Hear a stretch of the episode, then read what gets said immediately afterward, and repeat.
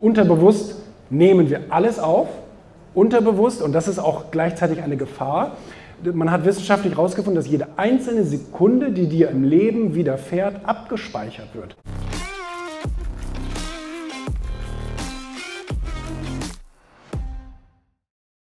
Ich kenne ganz, ganz viele Leute, die lesen nur und tun gar nichts davon.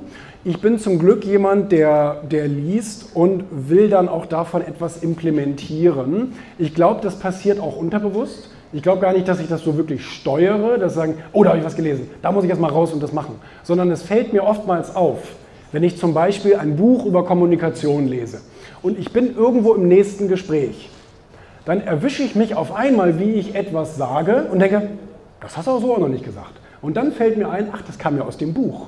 Und das ist also etwas, ich sage, unterbewusst nehmen wir alles auf, unterbewusst, und das ist auch gleichzeitig eine Gefahr.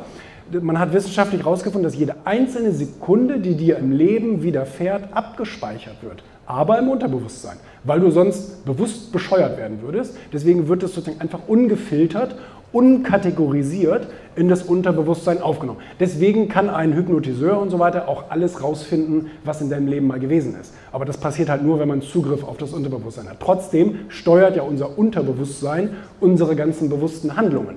Und deswegen glaube ich, alles, was du liest, wird auf einmal Teil von dir. Und aber auch jeder Horrorfilm und jeder Streit, den du machst, äh, wird ebenfalls Teil von dir. Und das ist eben auch dann gefährlich. Ne?